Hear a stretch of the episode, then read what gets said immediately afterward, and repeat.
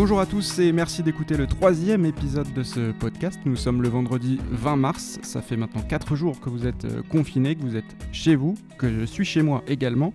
Et chaque jour pendant le confinement, j'ai décidé de passer un coup de fil à un skipper du Vendée Globe pour euh, prendre de ses nouvelles et savoir comment il vit cette période un petit peu spéciale. Aujourd'hui, j'ai composé le numéro de Alan Roura, le skipper de la fabrique. Salut Alan. Salut. Alors tout comme euh, Stéphane Le Raison que j'ai eu hier, Alan, on devait se rencontrer cette semaine, on devait enregistrer un, plus long podcast avec Manuel Cousin au Sable d'Olonne pour parler de vos histoires respectives, de vos projets euh, Vendée Globe. J'espère que ce sera partie remise. Je précise quand même que ce projet de podcast initial dans lequel je rencontre chaque mois deux skippers verra bien le jour. Le premier épisode sera à écouter à partir du 10 avril avec Samantha Davies et Romain Athanasio. Et puis en attendant, bien, on parle de, confinement tous les jours avec vous, les skippers. Aujourd'hui donc avec Alan Rora. Euh, d'abord Alan, comment vas-tu? Eh ben plutôt bien, euh, ça va, je garde le moral, la pêche, euh, il fait beau, j'ai la chance d'avoir un jardin, donc euh, j'arrive à profiter un petit peu de, de, ces moments malgré tout assez difficiles. concrètement, tu te trouves où? Tu, tu es avec qui? Alors du coup moi j'habite à Lorient, je suis pas très loin du centre-ville donc à pied généralement pour aller faire les courses, pour bah voilà aller déambuler. Bon là c'est pas forcément le cas en ce moment. Euh, j'ai la chance d'avoir une petite maison euh, plutôt sympa avec un, petit jardin euh, assez arboré. Donc, donc voilà, je peux me permettre de, de sortir prendre mon café, voilà, de, de, prendre le soleil aussi. Et j'habite du coup avec, avec ma femme Aurélia. Donc voilà, on est, on est deux bloqués dans une, une maison, une grande maison.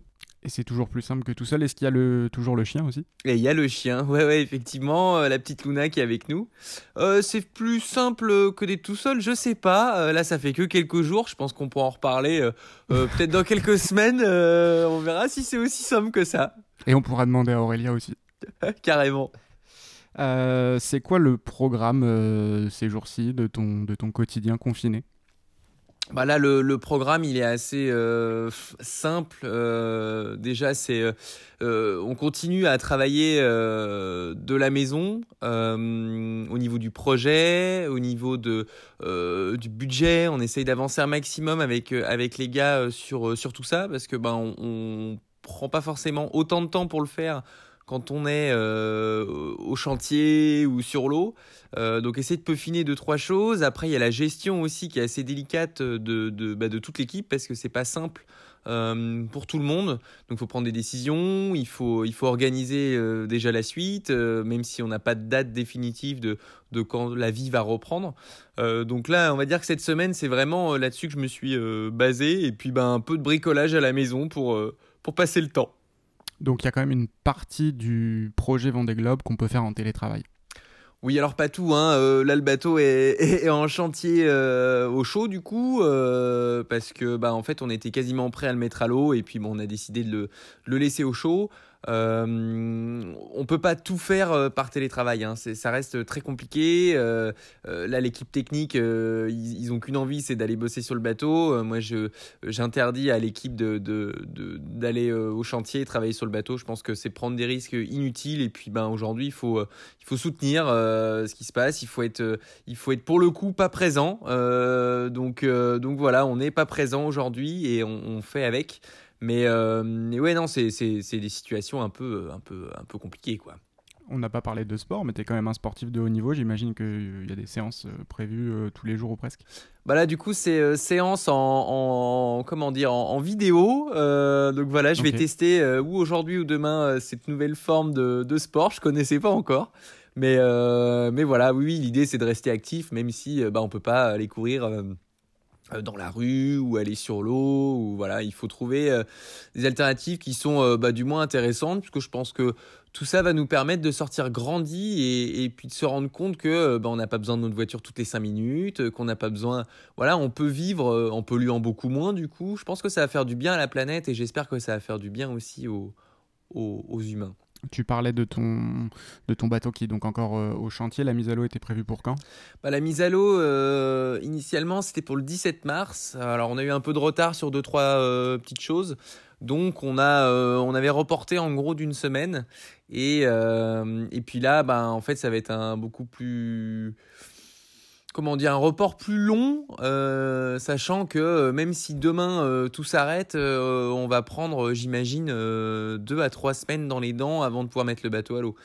tout s'est arrêté dans le milieu du nautisme, que ce soit les voiliers, les, les, électros, et puis bon, on n'est pas le seul bateau dans le même cas, donc quand ça va redémarrer, il va falloir remettre en route tous les chantiers et les bateaux, donc autant dire qu'on n'est pas prêt de naviguer, quoi tu devais participer à plusieurs courses. On va euh, évoquer euh, celle à laquelle tu devais participer cette semaine juste après, mais tu devais aussi participer en, mai et en juin aux deux transats préparatoires au Vendée Globe sur ton bateau, euh, la fabrique. Donc The Transat en mai et New York Les Sables en juin.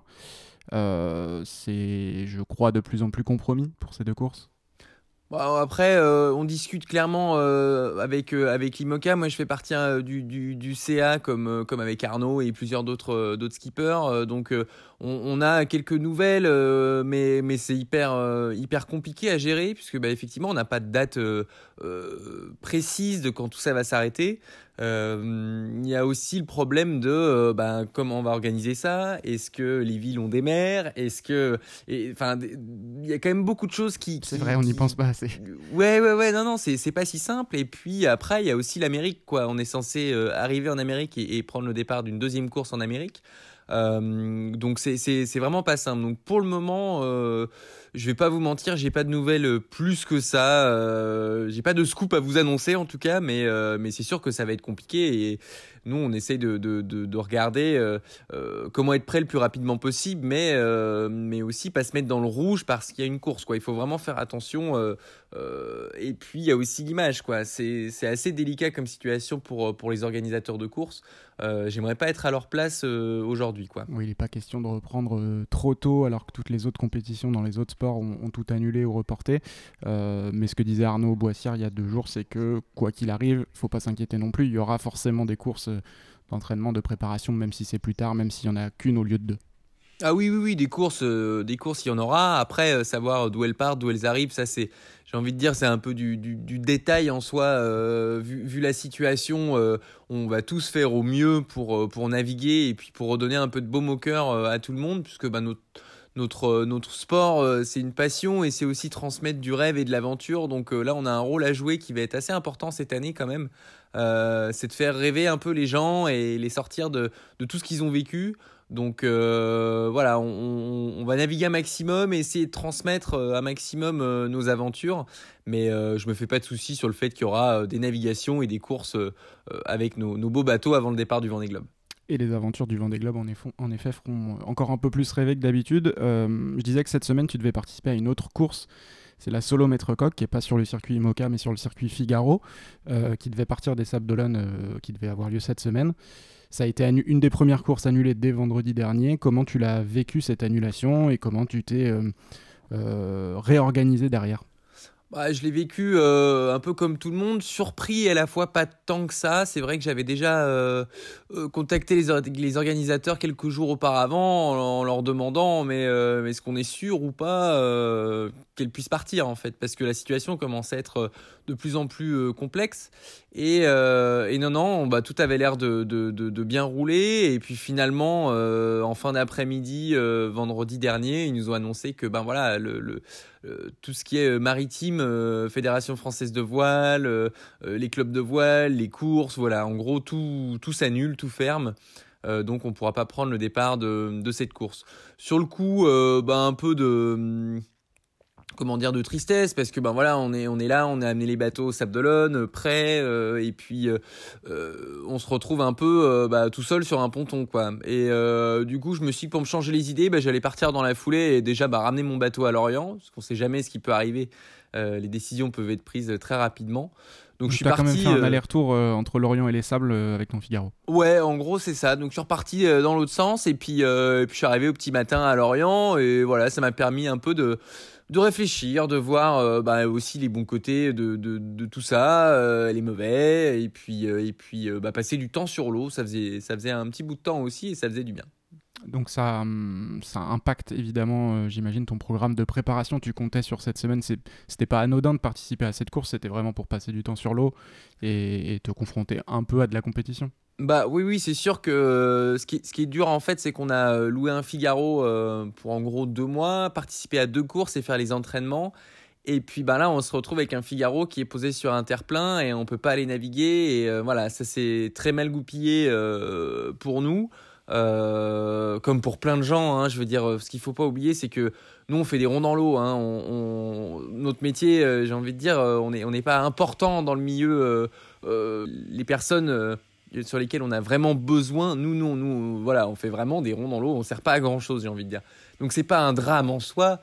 C'est juste chiant, mais ça fait partie du jeu. Et puis ben voilà, maintenant euh, euh, c'était des courses préparatoires euh, qui permettaient voilà d'être au contact, de continuer à naviguer malgré que le bateau soit que le gros soit en chantier.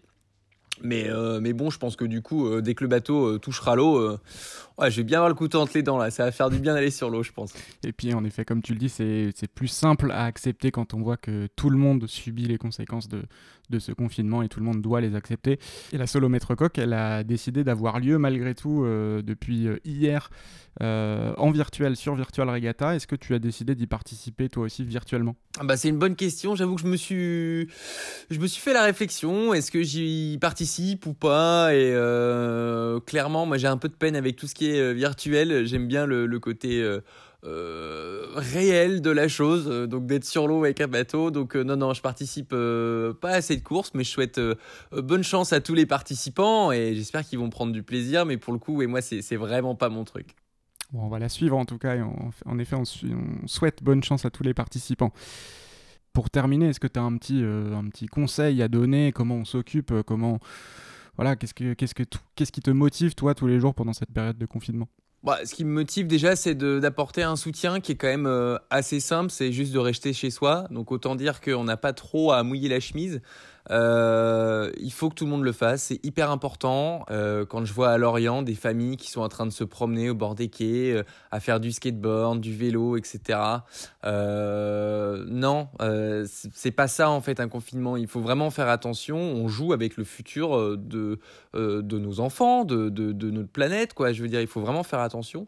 Donc, bah, pour passer le temps, bricoler, essayer de, de faire un maximum de choses. Je sais que pour certains, c'est c'est pas simple, qui habitent forcément dans des appartements, des studios, qui sont tout seuls ou des personnes plus âgées. Euh, mais euh, voilà, je pense qu'il peut y avoir une entraide et c'est là où elle peut être belle. Euh, et puis le côté humain peut ressortir de, de tout ça et, et pour croquer cette nouvelle année à pleine dents. Quoi. Merci beaucoup Alan Roura, skipper de la fabrique, d'avoir pris quelques minutes pour donner de tes nouvelles pendant ce, ce confinement. On aura l'occasion de t'entendre à nouveau, je l'espère, pour parler de choses un peu plus avancées d'ici quelques semaines ou quelques mois. Et eh ben avec plaisir. Et puis moi je vous retrouve dès demain avec un autre skipper au bout du fil. Ce podcast est à écouter donc tous les jours. Vous le trouvez en tapant CapVG20 sur les plateformes, pour le moment sur Deezer, Spotify et PodCloud. Et n'hésitez pas d'ores et déjà à vous abonner et à rejoindre CapVG20 sur Twitter. A demain